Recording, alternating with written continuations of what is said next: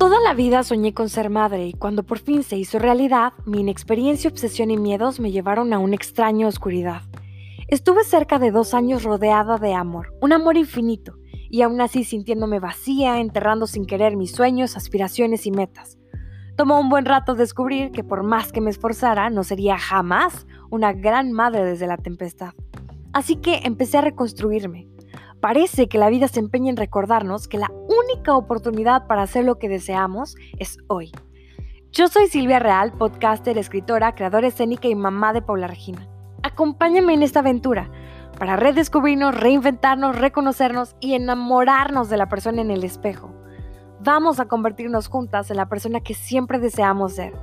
Vamos a amarnos, porque después de ser madres, la vida continúa.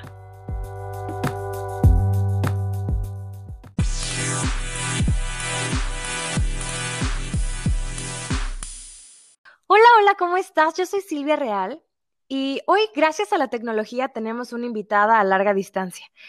Se hablan muchas cosas sobre la maternidad. Parece ser que la sociedad por años nos impuso el sueño de la maternidad como el deseo más preciado y bello que una mujer debería tener.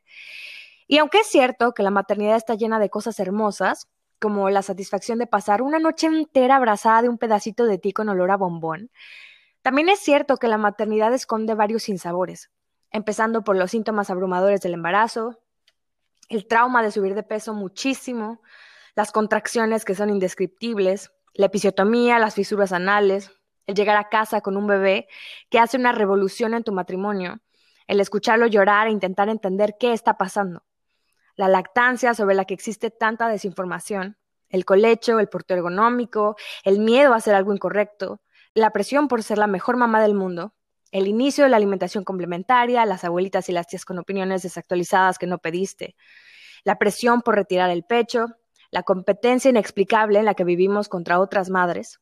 Se nos van pasando los días. Y un día, la madre, poco a poco se va escondiendo en una esquina como una planta que dejaron de regar, y las hojas empiezan a caer, y en medio de toda esa bruma y de todo ese dolor, de verse en el espejo y no reconocerse, hay una mujer que necesita amor y atención.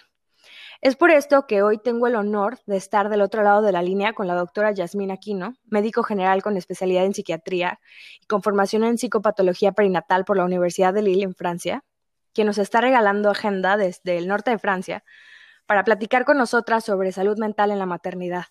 ¿Cómo estás, Yasmín? Buenas tardes. Buenas tardes, muchas gracias. Estoy muy contenta por esta invitación y espero que pueda brindarles algo interesante el día de hoy. Muchas gracias por estar aquí y por darnos un ratito de tu tiempo para platicar con nosotras. Quisiera preguntarte primero, ¿cómo es que nace tu interés por la salud mental en la maternidad? Yo creo que mm, desafortunadamente me tocó eh, entrar a esto después de ser mamá. Me hubiese gustado aprender todo, todo esto de la salud mental eh, y la maternidad antes de ser mamá, pero bueno, eh, vine a, vivo acá en Francia desde hace un buen tiempo y después del primer año de tener a mi bebé, me empezaron a salir, bueno, desde que ella nació, me empezaron a salir muchas, muchas dudas, preguntas. Todo lo que dijiste en la introducción me encanta porque tiene un lado muy, muy cierto. Hay mucha desinformación, hay muchos mitos, hay mucha presión, y este, y no se habla también de esos lados de la maternidad que no son tan amables. Me puse a leer, me puse a leer, me puse a investigar y en algún momento encontré esta formación y dije, de aquí soy, me tengo que meter a fondo, me inscribí y este, y bueno, eh, eh, este año me, han dado mi, mi, diploma antes de la, de la pandemia. O sea que te estamos estrenando. Sí, exactamente. Oye, fíjate que hace unas semanas eh, me llegó una noticia de esas que te aparecen en Facebook sin andar buscando, una noticia muy trágica de una mamá de un niño de siete años en, creo que en Miami, que eh, su hijo había sido diagnosticado, ya tenía bastantes años, creo que se sabía que el niño padecía de espectro autista en un nivel muy alto. Entonces la mamá lo, lo mató, lo aventó a un río y fue algo muy fuerte para mí porque quizá lo que voy a decir puede sonar preocupante, pero es que no quiero justificar lo que sucedió, pero siento que de alguna manera como sociedad y como madres, como redes de apoyo, tenemos un poco de culpa en esto, porque quizá esta mujer envió señales de que algo estaba mal con ella. Si para nosotras ser madres de, de bebés que no tienen ningún tipo de, de discapacidad o de complejidad en su desarrollo, pues me imagino que ser mamá de un niño con algún tipo de trastorno debe serlo. Y obviamente lo que hizo estaba mal, estuvo muy mal, no, no hay justificación para eso, pero definitivamente sí creo que, que tuvo, tuvo que haber alertas ahí que avisaran que algo estaba sucediendo. Em, no, no, no conozco la, la noticia, pero hay muchos casos muchos, muchos casos, las prisiones están llenas de mujeres que han, y ese es el, otro lado, que han matado a sus, a sus hijos. Em, esta historia, como tú dices, habría que profundizar un poco en las señales de alerta que mandó la mamá en el medio social donde estaba, las redes de apoyo, no solo para, para su hijo, sino para ella, porque tienes razón, cuando tienes un bebé, un hijo, vamos a decirle, normal, sin ningún otro, otra enfermedad o trastorno, de por sí es algo bastante, bastante cansado, desgastante, y ahora cuando le, le añades este, bueno, en este caso este trastorno autista, parecía o suena como a bomba de, de tiempo, Ojo, ah, como dice, no estamos defendiendo ni decimos que esté bien ni justificamos, simplemente que lo que yo digo es que la maternidad no es negra, no es blanca, es en medio tienes un gran espectro de colores. Y bueno, desafortunadamente la sociedad sí carga su culpa en este tipo de casos, donde no hay redes de apoyo para, para evitar todo esto y, esta historia me recuerda, no sé, es muy común en México escuchar la historia de la Llorona. La mamá que llevó y ahogó a, sus hijos después de una decepción amorosa. Y historias como esa, desafortunadamente, hay muchísimas. Sí, es, es algo que, sí, repito, no lo justifico, pero lo entiendo, porque me ha pasado muchas veces en que tengo una, una hija de dos años y me he sentido muy desesperada con ahorita que empieza con sus rabietas y que se tira en el piso y llora y grita y digo, yo la amo, yo amo a mi hija y, le tengo paciencia y, e intento criarla con mucho respeto. Pero me imagino esas mujeres que no decidieron ser madres o que no pudieron elegir o, o que son madres a fuerza o que son madres y además tienen problemas con su esposo y problemas en el trabajo y efectivamente se vuelve una bomba de tiempo que termina de alguna manera trágica. Sí, em, hay algo que, que ahora se ha retomado mucho y ya se le está dando más este, notoriedad, que es la depresión postparto. La depresión postparto no solamente es, eh, hay muchas teorías, no solamente es un, un, cambio hormonal y que eso deriva en toda esta, esta tristeza, simple, sino que hay muchos, muchos factores alrededor con lo que mencionas, problemas en la pareja, madres solteras, madres en situación de precariedad, madres con un embarazo no deseado, con antecedentes ya de una depresión, etcétera, etcétera. Entonces, no solamente es, vamos a decirle, no solamente es la culpa de el embarazo, del parto, de la mamá, del bebé, es una culpa de muchos factores. ¿Y cómo podemos hacer para reconocer que estamos pasando por esto? Por ejemplo, yo recuerdo que nació mi hija y cuando estábamos en el hospital nos dieron una, un, como un librito en el que decía todo lo que debíamos saber, cómo cambiar el pañal, cómo este, dormirla, cómo bañarla. Había muchas instrucciones, pero de verdad es que de nada te sirven las instrucciones cuando llegas a casa con un bebé que llora y no sabes qué está pasando. Entonces yo estaba muy enfocada en ella, en todo lo que ella necesitaba, eh, si tenía hambre, si tenía sueño, y después empezar, eh, no sé, por qué está llorando, si enfermaba la primera vez que le dio fiebre, yo estaba súper obsesionada con eso. Y sucedió que pasaron así dos años y dos días después del cumpleaños de mi bebé, me doy cuenta que ya, había, ya, ya me había estado dando cuenta, francamente, que yo me había olvidado por completo de mí y que me sentía muy triste. Me sentía gorda, me sentía triste, me sentía infeliz. Y a pesar de que había mucho amor en mi casa y que todo el mundo me decía, es que tienes que estar muy feliz porque eres la mamá de la niña que siempre quisiste tener, yo me sentía feliz, pero aún así me sentía como, como en una tercera dimensión en donde no sabía por qué el mundo seguía girando mientras mi vida se había pausado por completo. Entonces, ¿cómo, ¿cómo hacemos para reconocer a tiempo? Digo, creo que yo todavía lo reconocí a tiempo, pero ¿cómo hacemos para de verdad darnos cuenta a tiempo que estamos viviendo depresión postparto? Bueno, es, es muy complicado. hay que conocerse mucho, yo creo. Hay que tener lugares donde se nos dé la palabra, nos, nos permitan expresarnos y tal vez eso hace que la gente alrededor nuestro nos pueda hacer ciertas observaciones. Sin embargo, es complicado porque socialmente nos imponen, hay que ser mamás perfectas, hay que ser mamás abnegadas, hay que dar, hay que sacrificar sin, con los ojos cerrados. Y es lo que, lo que luego comenta, es que no puede ser una mamá que da y que da y que sigue dando y da sin recibir nada a cambio.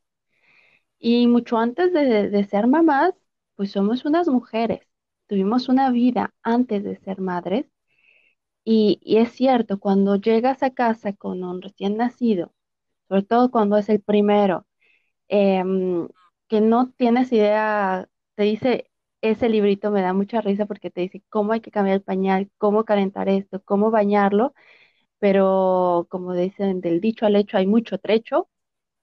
Te viene bastante complicado la ansiedad, la presión social.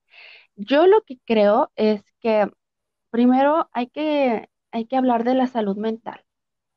Ahí hay que señalar, hay que poner el punto sobre la I diciendo que existe la salud mental, que hay una salud mental durante el embarazo, en el parto, durante la maternidad, y que esa salud mental hay que cuidarla, así como cuidamos nuestra alimentación, así como cuidamos nuestro cuerpo, también hay que cuidar las emociones. Entonces, mientras más difusión se haga a que existe esto, tal vez las mujeres rompan un poquito el, el esquema de callarse, de no decir nada, de ser madre abnegada perfecta, y tengan el valor de hablar y exponer sus sentimientos, qué está pasando en su mente. Y bueno, y de ahí ya que, puedes hablar, nada más falta llegar a las buenas orejas que quieran escuchar. Este, mm, el estigma que tenemos como especialistas en salud mental es algo muy, muy, muy, este, muy grave. Lo vivimos todo el tiempo, todos los días. Yo no voy al psiquiatra porque eso es para locos, cuando nosotros tenemos mucha información y muchas ganas de poder este, escucharlos a quien lo llegue a necesitar. Es que ya hace algunos días tuvimos invitada a una psicóloga que nos platicaba sobre salud mental en general y es que no hay una educación de asistir al, al, psicólogo, al psiquiatra a ser atendidos mentalmente, que creo que es algo tan necesario como ir al médico, al chequeo general o ir al dentista, pero tampoco lo hacemos. Parece que preferimos comprarnos teléfonos caros y gastar en otras cosas que invertir en, en nuestra salud, en nuestra mente y en nuestro cuerpo, que es algo que, que se va a terminar algún día.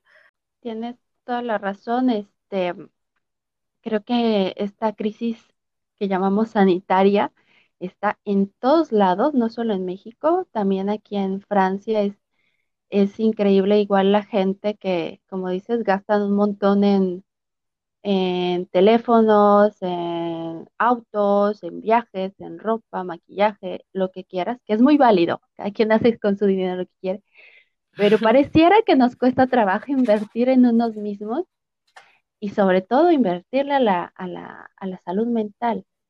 Entonces, tú nos recomiendas que desde que estamos en... Yo, yo estaba pensando hace poco que para muchas cosas se nos hacen revisiones antes de, de, por ejemplo, antes de comprar una casa, pues evalúa si esta persona tiene cumple con los requisitos para llenar el crédito y entonces así que se le otorgue préstamo para comprar su casa.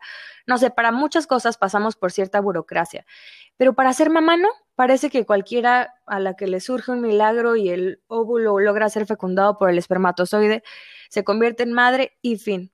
Y yo creo que sí debería existir así como un, decálogo, alguna manera de decir, ah, ok, esta mujer está tranquila, está en paz, tiene, está capacitada para ser madre.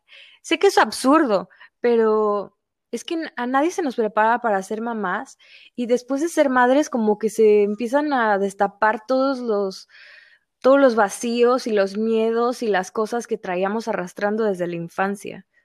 Sí.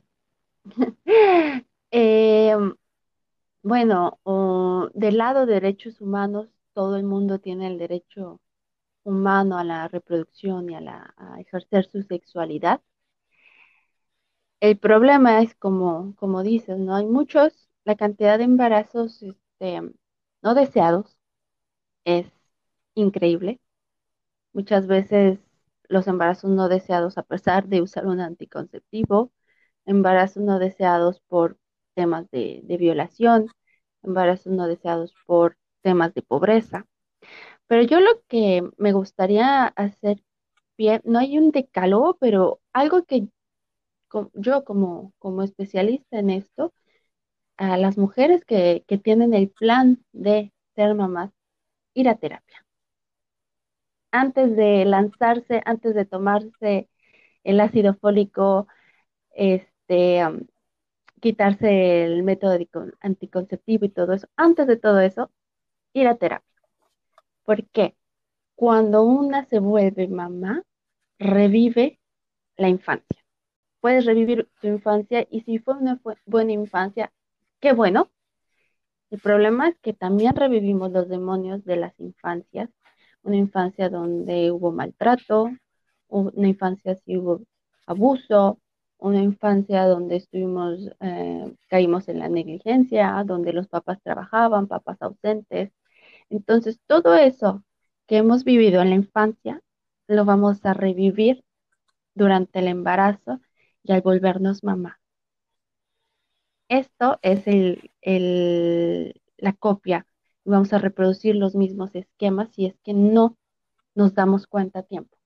Me parece muy fuerte que que en estas alturas, en estos momentos de la vida, las personas no estemos siendo atendidos todos, porque creo que de alguna manera, aunque hayamos tenido una vida bonita, la mayoría de nosotros tenemos cosas que se deberían tratar con un especialista, que no son cosas que se van a resolver platicando con una amiga, que es lo que la mayoría dice cuando se justifica de por qué no va a atenderse mentalmente, ¿no? No puedo, no voy al psicólogo porque me cobra por escucharme y eso mejor se lo cuento a Diana. Y, y está súper mal, porque sí, definitivamente reproducimos lo que vivimos y se va a seguir reproduciendo de generación en generación hasta hacer un ciclo sin fin. Sí, tienes esto que comentas de me ahorro lo del psicólogo, me ahorro la terapia y mejor me echo un café con mi amiga, pues eh, hay, que, hay que ser claros cuando vamos a, eh, nos comprometemos a tener un proceso psicoterapéutico, la persona que está enfrente de ti te va a ayudar a que tú tomes tus decisiones de cierta forma, te va a ir guiando, pero esta persona no va a ser, no va a tomar las decisiones por ti y sobre todo no te va a dar consejos. Eso es súper importante. Yo no doy consejos. Yo les ayudo en este proceso para que la gente tomas, tome las mejores decisiones que puedan en ese momento. Pero no damos consejos, porque ¿qué queda ahí? Algo que se llama subjetividad. Si yo doy consejos, pues puedo dar muy buenos consejos o puedo dar muy malos consejos. Ese es algo que es importante claro. Además de todo esto, ¿cómo es que funciona la mente porque se transforma. Había visto, creo, en algún documental que cuando el cerebro de la mujer no es madre, es de una forma y después se convierte de otra manera en la que está más activo, que tiene como más skills para para, no sé, más reflejos. ¿Cómo es que, cómo es que se transforma el cerebro de la mujer y cómo esto le afecta psicológicamente? Esta es una excelente pregunta porque y voy a poner un poquito de, de mi experiencia. Yo durante mi vida, durante mi carrera y todo eso, yo, yo, yo, yo había sido una mujer muy, muy atenta.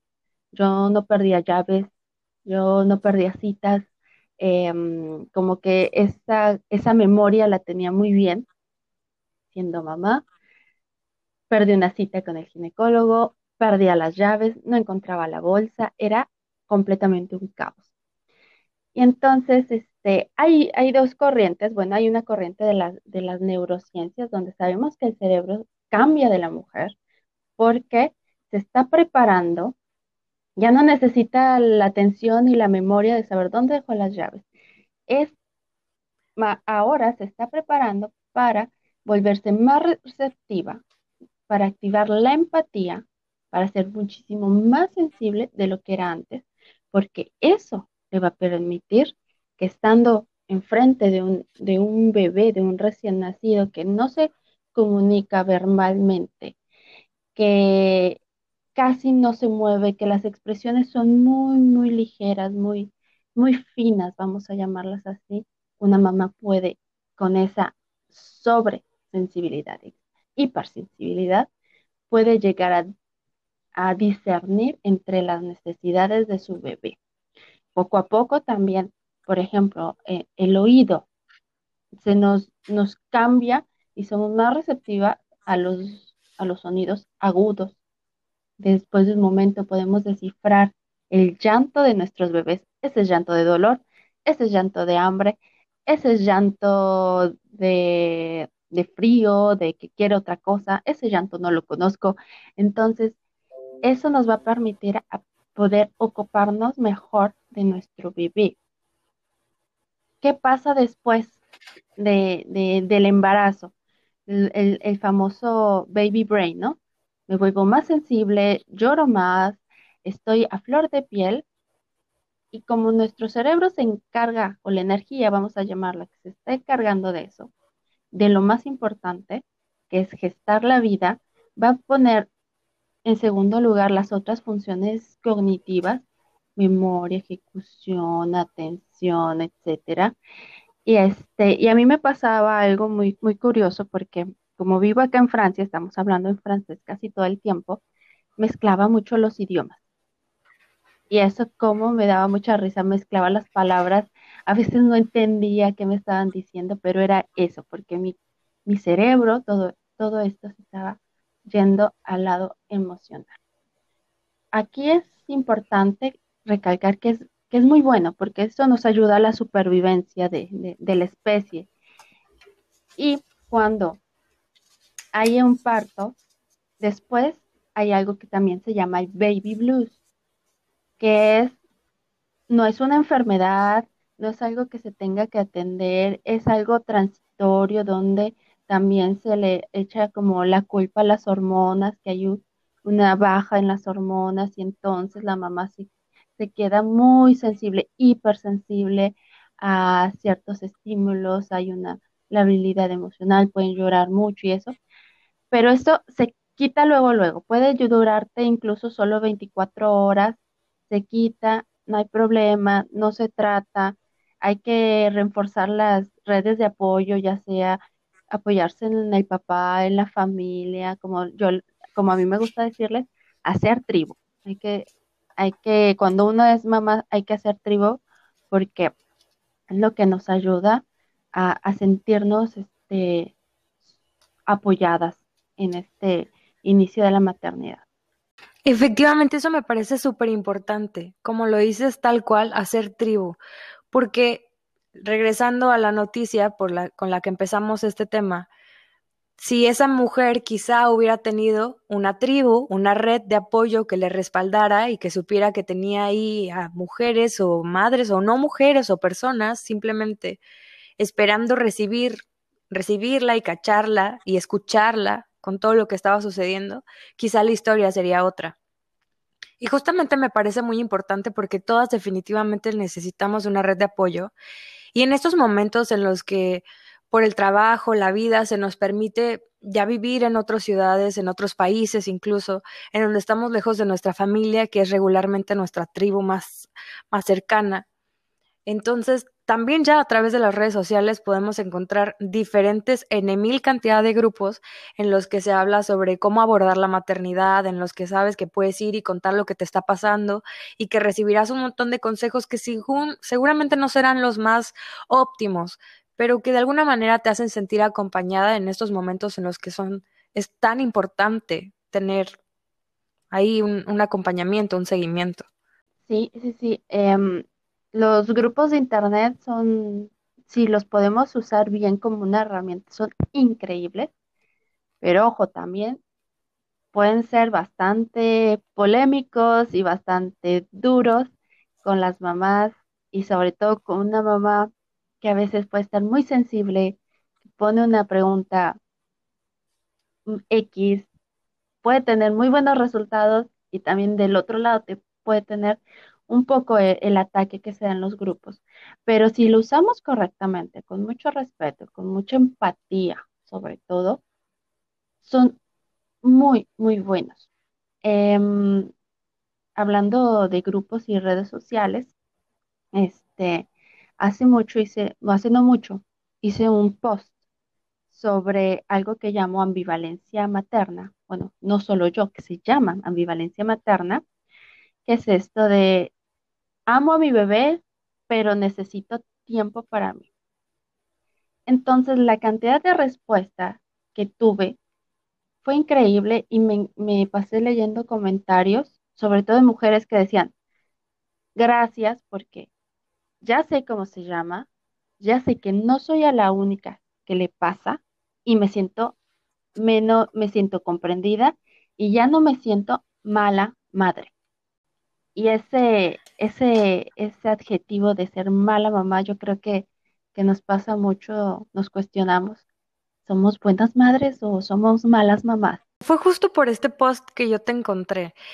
Me, me sentí súper identificada porque cuando cuando mi hija nació, antes de que ella naciera, yo hacía teatro, tenía mi compañía de teatro, trabajaba para una constructora y hacía muchas cosas.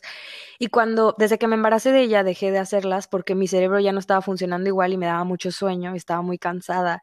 Y después ya, por una u otra razón, enfocándome en ella, decidí que lo aplazaría todo hasta que ella tuviera edad suficiente para hablar e ir a la escuela. Pero empecé a sentirme muy mal conmigo y, me sentía más mal porque una parte de mí decía, es que porque esta niña está tan apegada a mí, estoy haciendo las cosas mal. Y por otra parte me preguntaba, ¿por qué quiero que se desapegue de mí si se supone que yo quería hacer un poco de crianza con apego? Claro que quiero que esté conmigo y que nos amemos y que tengamos una súper buena relación de mamá e hija, pero yo no puedo ser una buena mamá si todo el tiempo estoy pensando en que no estoy haciendo lo que quiero hacer por estar con ella. Y de alguna manera sentí que en eso, eso en el futuro haría que yo indudablemente en algún punto dijera que lo había abandonado todo por ella. Y no creo que haya una cosa más injusta en la vida que hacerle saber a tus hijos que abandonaste tu vida por ellos. Y creo que no hay mejor herramienta en la vida que hacerle a tu hijo saber que debe ser una persona fuerte y que debe ser una persona que trabaje en sus aspiraciones y sus sueños. Y en ese sentido es que empezamos a hacer este trabajo de podcast en el que queremos invitar a las mamás que se están pasando esta situación solas o que están pasando esta misma situación igual que la viví yo y que la vivimos muchas, se sientan identificadas y se sepan que no están solas. Esto de, de las culpas, del sacrificio, eh, yo creo que lo, hemos visto mucho y, sobre todo en las telenovelas, no sé, en alguna vez salen muchas historias donde yo di todo por mí, mira cómo me pagas, yo te parí después de 10 horas de trabajo de parte, mira qué haces.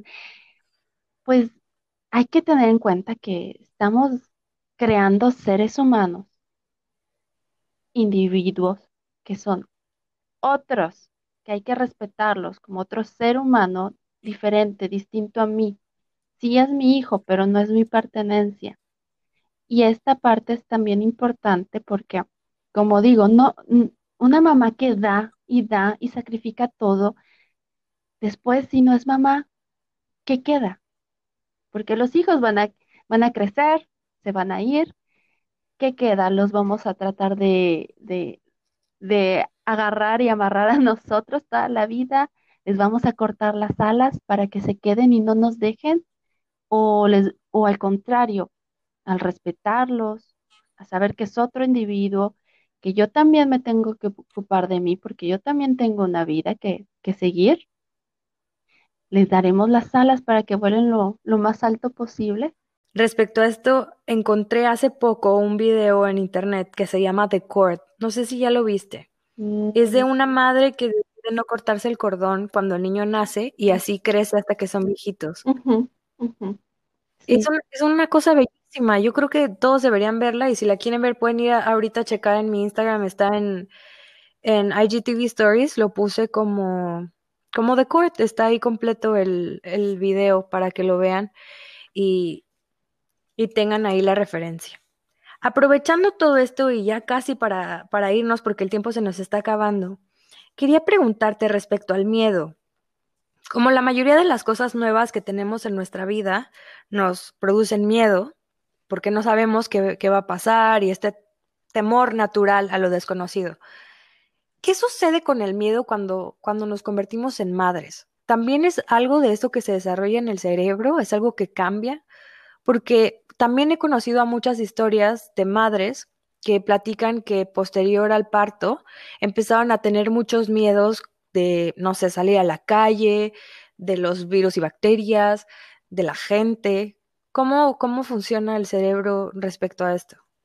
Em, nosotros tenemos algo que llamamos el, cerebro más primitivo, que tiene este, esa activación del miedo, del que condiciona a lo mejor este, reacciones como la huida, como evitar cosas o como en ciertos animales que se hacen los muertitos, porque se paralizan. Entonces, el miedo no es malo, el miedo nos, nos mantiene con vida. Si no le tuviéramos miedo al fuego, habría miles de personas quemadas. Si no le tendríamos miedo a los automóviles, todo el mundo atravesaría la calle, sería sería atropellado. A eso me refiero. El miedo nos protege y nos mantiene con vida. Hay miedos normales, hay miedos patológicos. El miedo patológico es cuando mm, tengo tanto miedo que mi vida no puede continuar este, por el miedo a X o Y cosas. También existen las fobias. Pero durante la maternidad, el miedo este, hace que nuestra cría se mantenga salvo. Ojo, sin, sin caer, en, eh, como digo, en los excesos, en las fobias, que ya ese es otro tema. Pero es muy normal o muy común escuchar miedo a no quiero salir a la calle por, con mi bebé porque me da miedo que le pase algo y no sé cómo reaccionar. Poco a poco van pasando. Muchas veces es, puede estar ligado ya sea al baby blues, donde hay miedos a lo desconocido, no hay un miedo específico, no hay una fobia, simplemente hay miedo de que pase algo al bebé. Es normal todo eso. Poco a poco se va a ir bajando la hipersensibilidad, los miedos van a ir calmándose. Ahora, si estos miedos ya empiezan a caer a un miedo al agua porque se me ahoga y no, y no quiero bañar al bebé y no lo baño en un mes, bueno, ahí ya no es tan funcional, ahí ya tenemos que ver a un especialista. A eso me refiero. Pero el, miedo es normal, el miedo es algo que nos ayuda. Acabamos de traer un ser humano al mundo, no queremos que se enferme, no queremos que le dé el sol, no queremos que le dé el frío, no queremos que le pase nada malo y eso es normal.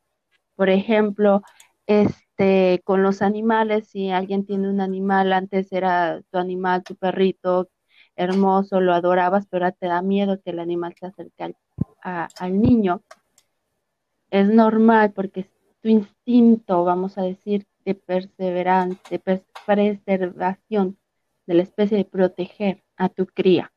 Entonces, esos miedos son normales, nos, nos han mantenido en vida todavía desde la existencia de la humanidad, pero ojo con cuando el miedo ya nos imposibilita realizar las actividades cotidianas de la vida. Ahí sí ya tendremos que ir a consultar a un especialista en salud mental. ¿Cómo podemos decir que estamos sufriendo ambivalencia materna? Todas, todas en algún punto lo tenemos. Hay unas que están plenas en su maternidad y dicen, no, yo estoy perfecta, a mí todo me encanta. La ambivalencia materna es algo normal. Así como necesitamos tomar agua porque tenemos sed y necesitamos que hidratar, la ambivalencia es normal, no es patología. Ojo, también lo que digo, hay veces que puede estar agregada un baby blues, que también es normal, y hay veces cuando puede estar agregada una depresión postparto, ella es más, más delicada la ambivalencia, pero la ambivalencia es normal, todas la tenemos. La que diga que no la tiene es porque lo está negando. A todas nos pasa eso de un de en menor o en mayor medida. Es normal. Hay que quitar esas culpas de decir, necesito tiempo para mí, o sobre todo cuando el bebé llora, no sé qué hacer, qué hice, por qué me embaracé. Son preguntas que salen, son ideas que vienen, pero desaparecen. A eso es la ambivalencia. Amo a mi bebé, pero también necesito tiempo para mí. Eso es normal. Hay que quitar culpas y sobre todo hay que expresarlo. Si decimos que ya, ya no es normal, que ya no quiero a mi bebé, no quiero tener contacto con él, etcétera, bueno, eso ya viene cayendo a lo mejor en una depresión posparto que no, que no ha sido tratada, que no está ni siquiera diagnosticada, porque es increíble la cantidad de mujeres que, que me escriben con síntomas de depresión posparto que no sabían que era depresión posparto y que eso es peligroso porque puede poner en riesgo a la mamá y sobre todo al bebé. ¿Qué síntomas o signos podemos identificar como parte de la sintomatología de la depresión postparto? Eh, podemos eh, identificar un humor triste, una, un miedo, una sensibilidad a decir, no soy una mamá buena, no puedo cumplir con mis, con mis deberes de mamá, una ansiedad incontrolable, miedo de hacerle daño al bebé, eh, evitar el contacto con el bebé.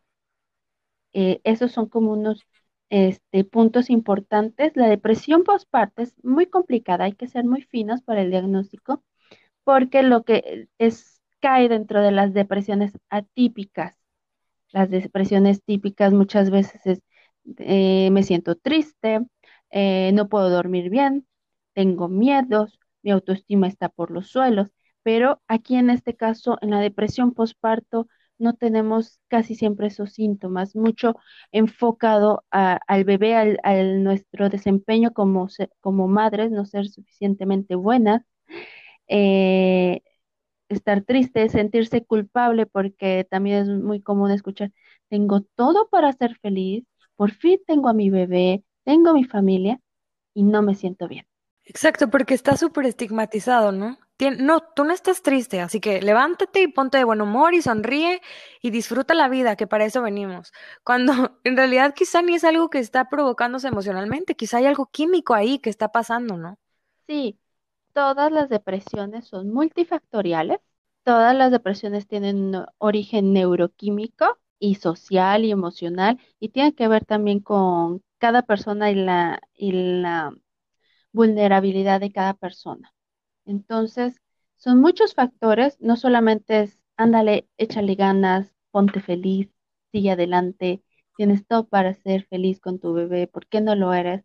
Eso no sirve. Necesitamos ver a un especialista en salud mental para tratar la depresión postparto. Te quería decir en números, simplemente 15% de las mujeres que tienen parto, cesárea, etcétera, van a desarrollar depresión postparto. Y la mitad de esas mujeres que tienen depresión postparto nunca llegan con un especialista para un tratamiento oportuno. ¿Y qué sucede con ellas? Pues muchas depresiones pueden volverse crónicas, pueden remitir a lo largo del tiempo, pero esas mujeres deprimidas no van a desempeñar el mismo papel con sus bebés. Entonces, podemos ver bebés con retraso psicomotor, podemos ver bebés poco estimulados, bebés que tienen muchos problemas del sueño, bebés con problemas de la alimentación, bebés agitados, bebés que agravan ciertos síntomas como los cólicos o como el eczema en la piel. Entonces, no solo se valora a la mamá en la depresión postparto, se tiene que valorar al, al bebé y ver si no está sufriendo también.